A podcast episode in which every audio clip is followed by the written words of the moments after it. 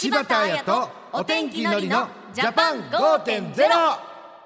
柴田彩です。お天気のりです。私たちの暮らしに役立つ情報や気になる話題を取り上げる柴田彩とお天気のりのジャパン5.0さあ今日はですねこの番組でも情報の発信に活用している SNS について考えていきます。はい。のりさんもツイッターされてますけれども、はい。SNS やっていてよかったことを教えてください。やっぱりあの伝えたいこととかお知らせしたいことを伝えるのはすごい便利だなっていうのはありますけどね、柴田さんは？私も SNS 中1からやってるんですけど。えー、そうそませてるね。ういやだからツイッターとかじゃないですけど、はい。まだないから。てか周りもみんなやってたの。そういうことなんですね。そうだから私大好きで SNS あそうなの？そう昨今負の面ばっかり、まあ、報じられること多いじゃないですか、まあねうん。そもそも SNS 楽しくて大好きでやってたからね。うん、でもやっぱ嫌な思いすることもこういうね一応世に出てる仕事だからありますよね、まあそうですね、でも僕はねそういうちょっと嫌だなと思ったものに関しては、ブロックですよ。ブロックしちゃう。はい、うん。柴田さんは？ツイッターで言うとミュートっていう機能があって、はい。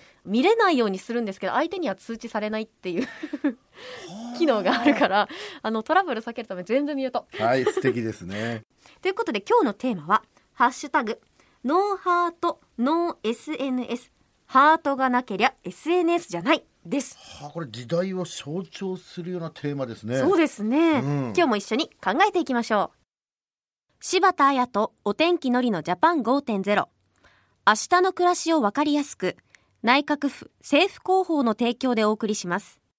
今日のゲストです。総務省消費者行政第一課の萩原和弘さんです。萩原さんよろしくお願いします。よろしくお願いします。よろしくお願いします。最近ではもう SNS 生活に密着してきたんですけれども、ん。一方でその使い方によっては人を傷つける投稿なども問題になっていますよね。まあいろんな人と交流ができてねいいツールではあるんですけどもね、うん。総務省では SNS などでの誹謗中傷に関してどんな対策を行っていますか？総務省では「ハッシュタグノーハートノー SNS ハートがなければ SNS じゃない」をスローガンにした特設サイトを開設しました、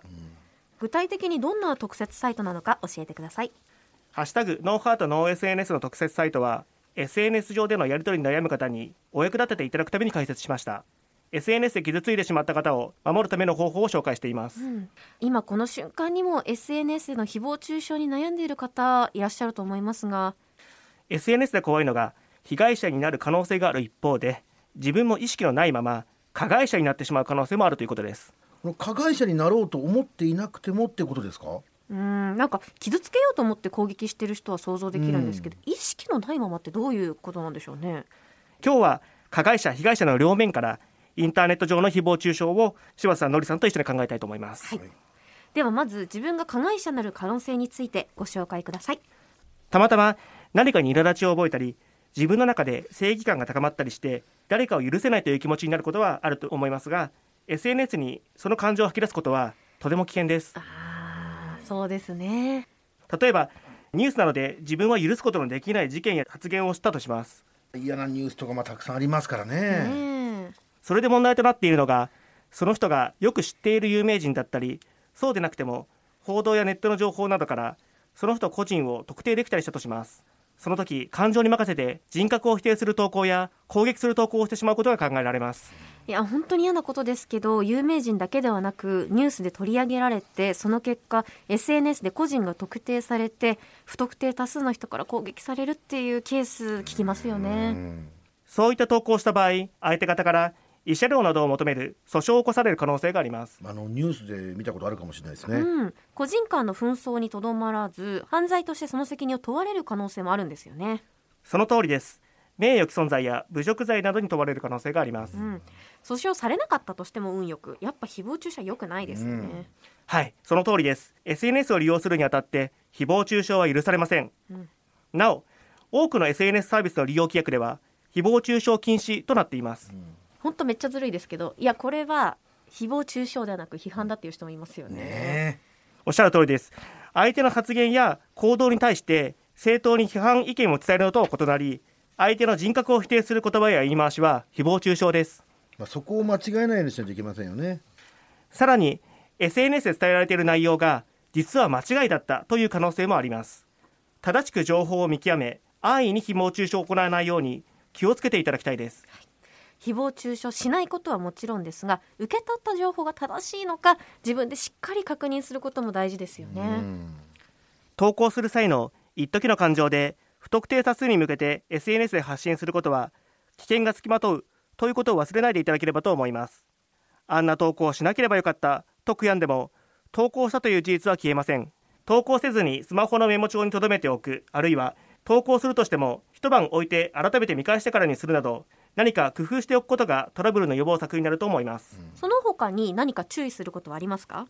インターネット特有の匿名性による気の緩みです。対面では言えないけど SNS は匿名だから言えたり気が大きくなり対面で発言するときよりも攻撃的になったりすることがあります。実際自分の名前や顔が出てたら、ん。絶対こんなこと言わないだろうなっていう投稿を見たりしますよね。ね。たとえ SNS 上では匿名に思えても技術的に発信者は特定できますその特定した情報で先ほども申し上げた慰謝料請求や犯罪としてその責任を問われることになる可能性があるということを忘れないでください。匿名なんていうことはないんですね。うんそうです。ここまで萩原さんにお聞きしたのは自分からコメントする場合でした。では続いて他人の誹謗中傷の投稿をさらに他の人に広めても問題になりますか？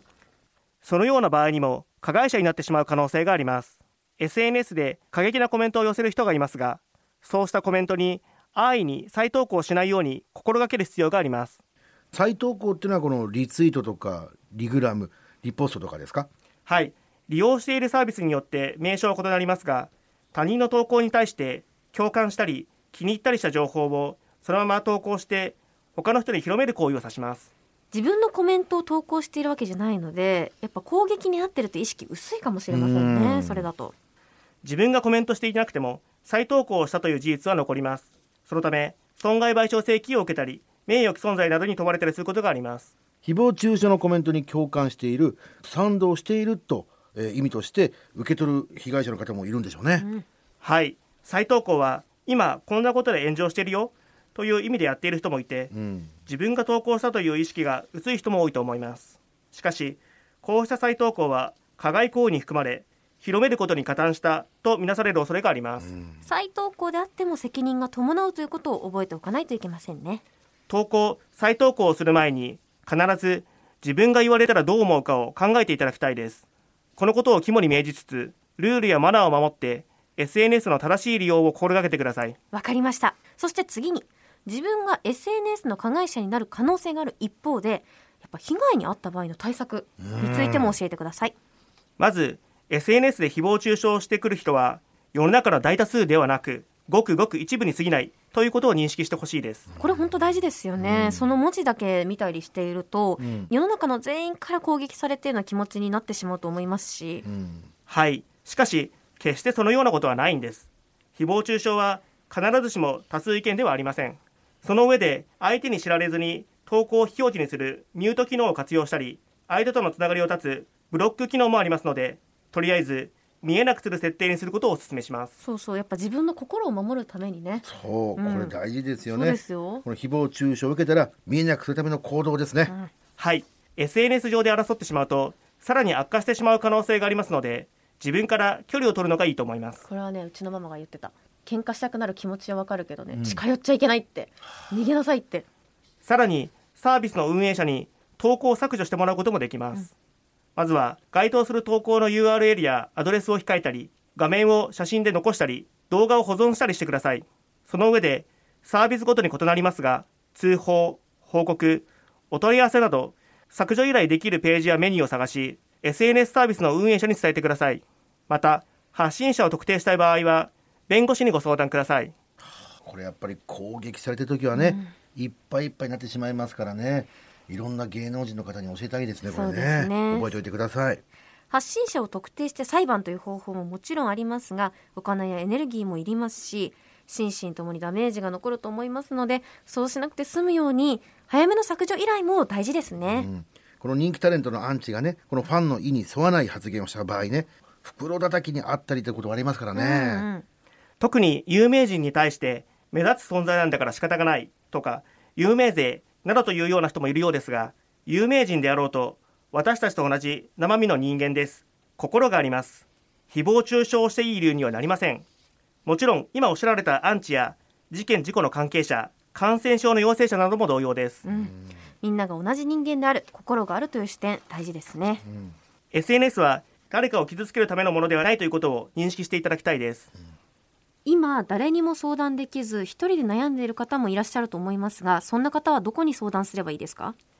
総務省の支援で設置されたインターネット違法有害情報相談センターが相談に応じています。こちらでは専門の相談員が誹謗中傷の書き込みを削除する方法などについて丁寧にアドバイスします。インターネット違法有害情報相談センターですね。また法務省のインターネット人権相談窓口では内容に応じて法務局からプロバイダに削除要請を行うなどの対応をしています。今困っている方はぜひご相談ください。わかりました。最後に萩原さんからお伝えしたいことはありますか？先ほどご紹介したハッシュタグノーハートノー SNS の特設サイトの一番下には総務省が作成したインターネットトラブル事例集2020追放版を閲覧できるサイトのバナーが貼ってあり今日お話ししたことが分かりやすく掲載されています。SNS を利用する皆さん一度ご覧いただいて気持ちよく利用できる SNS にしましょう。今日は総務省の萩原和弘さんをお迎えしました。ありがとうございました。ありがとうございました。ありがとうございました。